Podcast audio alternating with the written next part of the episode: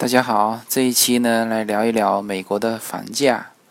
那我想这个是大家都很关心的一个话题了。不过呢，我觉得可能大家都没有什么概念。呃，那之前呢也在传着一些呃美国房价很便宜的一种说法。我觉得这个可能大家还不是特别有概念。呃，因为美国呢是每个城市差异比较大。就算是在同样一个城市，不同的区，好的区跟差的区差别也非常大。所以说呢，不能够拿出一个呃一块区域来去说明美国的价呃房价。比如说前一阵子大家说到的底特律，其实呃也就是底特律的某些区域是宣传的那个样子，底特律还有其他的区域还是可以的。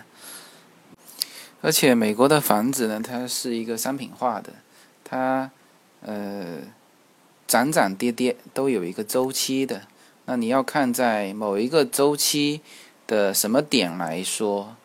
呃，比如说前一阵子，那确实是比较便宜，再加上美国的金融危机，呃，确实是有一些法院拍卖的房子比较便宜。那那一阵子，呃，如果入手的话，那确实是便宜。但现在。美随着美国经济已经复苏了，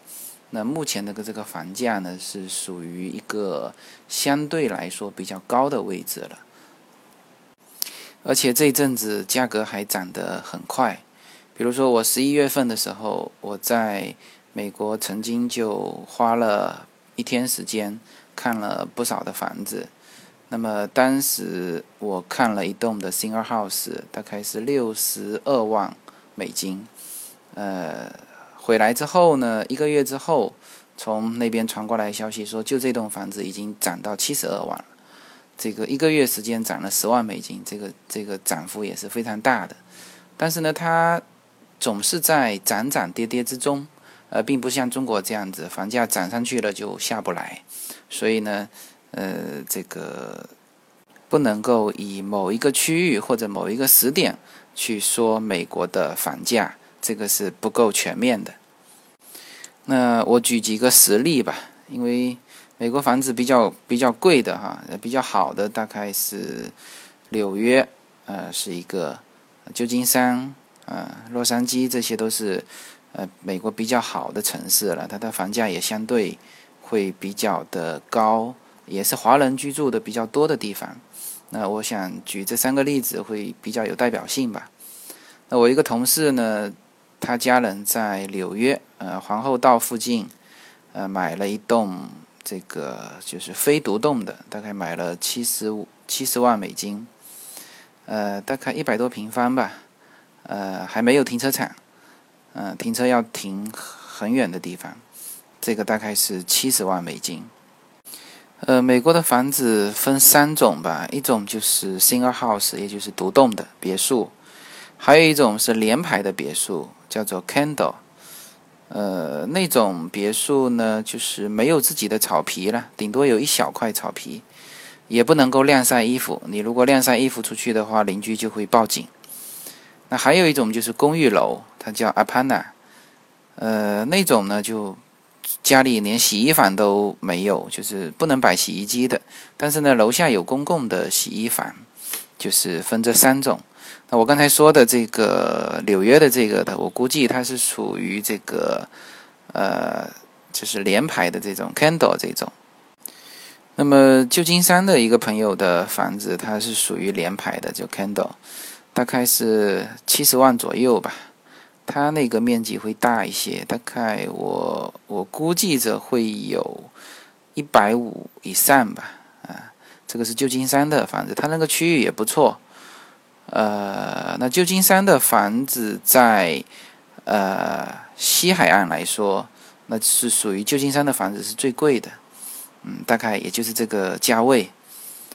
那么，那洛杉矶的房子呢？因为我看了一些独栋的，就是 single house，那 single house 就大了，基本上 single house 占地大概都在一亩吧，一亩大概是六百多平方，呃。建筑面积大概都在两百五到三百平方之间，呃，那剩下的就是草皮了。嗯，基本上新 house 都有四个房间，当然也有是三个房间的。呃，这个是新 house。那么洛杉矶的新 house 呢，基本上我们我说的是好的区哈，因为我们呃华人的话，我觉得其他的区也不愿了解。那基本上都在华人区比较多嘛。啊，比如说我们住的那个叫 Temple City，呃，呃，我们住的那个是租的房子哈，就是也是一个 single house，呃，大概是在六十到六十五万美金，呃，周边旁边就有一栋贴出来在卖的，差不多就是这个价格，所以说我对比过来就认为，呃，我们目前租的那个房子大概就是这个价格。那我也有看到 single house 也有便宜的，大概五十万的，那就比较旧了，就比较旧。那据说其他的区域也有很便宜的，但是那些区域我想我们是不会住过去的。那这个呢，就是一个美国的，我说的这几个点都是呃比较好的城市、比较好的区的一般的房子的价格。那这个就比较有参考性，那当然也有很贵的啦，就比如说海边的房子也有几百万美金的，那这个也不是我们该去了解的。啊，也有便宜的，也有十万美金的，那那个是在很差的区，治安也不好，也不可能我们会选择在那边。所以说我说的这个是比较有代表性的，我们了解一下。那么，如果这样说呢？大家可以可能就会这样觉得，哎，那这个房价还是可以接受的，因为即使现在在中国的很多一般的城市呢，卖掉一套房子也有个两三百万或者三四百万啊。如果是北京、上海啊，那那这几乎是可以平移过去。呃，这个说法是对的哈，你可以把这边的房子卖掉，然后平移过去。但是呢，你要考虑到一点，美国的资产持有是有成本的，也就是他要交资产税。那资产税大概是这样子，像纽约啊，资产税比较低，大概是每年要交你资产的百分之一啊。那像洛杉矶的话，那就是要一点五，什么意思呢？也就是说，六十万美金的房子，一年要交九千美金的房产税。当然。可以跟个税去相抵扣，但那个是一个另外的一个事情。如果是加上这个资产税的呃这个因素呢，租房就要比买房要划算。那我算过一笔账哈，比如说我们现在居住的那个那个那个 single house，租金是多少呢？是一百八十五美金一个月，那十二个月呢，也就是两万二，呃。如果说两万二的话，我如果说我把它买下来，我资产税就要交掉九千到一万块钱，也就是说资产税占到租金的百分之四十。那这样看起来就是是不划算的，因为我我一年只要花两万二就可以拥有这个居住居住这边的一个一个一个权利，但我如果想把它买下来，我首先得掏六十万美金。然后呢？除此之外，每年还要再交九千九千块钱的这个税，那相比之下是不划算的。呃，我曾经做过一个比较比较极端，也不能算极端的，我认为比较客观的一个数据哈，对比，也就是说，嗯，两万二可以住这个新二这种六十万美金的新二 house 住一年，那换算成人民币大概是十三万五。十三万五，按照现在国内的比较通行的一分半的利率来说，其实我只要持有七十五万人民币的本金，我每年产生百分之十八，就是一分五这个百分之十八的利，就可以有十三万五。也就是说，我在中国持有七十万、七十五万人民币的。这个本金我所产生的利息就足够支付那边六十万美金的房子的租金，所以呢，相对于我们来说，租房子还是比买房子是更加合算的，因为除了刚才所说的这个资产税啊这些概念，还有一个就是，呃，它的这个两万二美金，相对于它的总资产的这个六十万美金来说，占百分之三点六，还是相对划算的。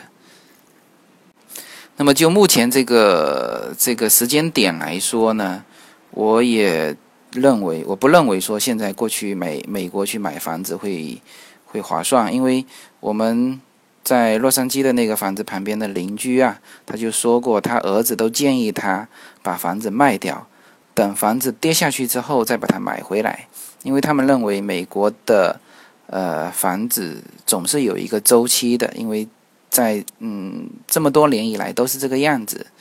那我想，如果说美国人自身有这个概念的话，我想现在的价格应该是比较贵的。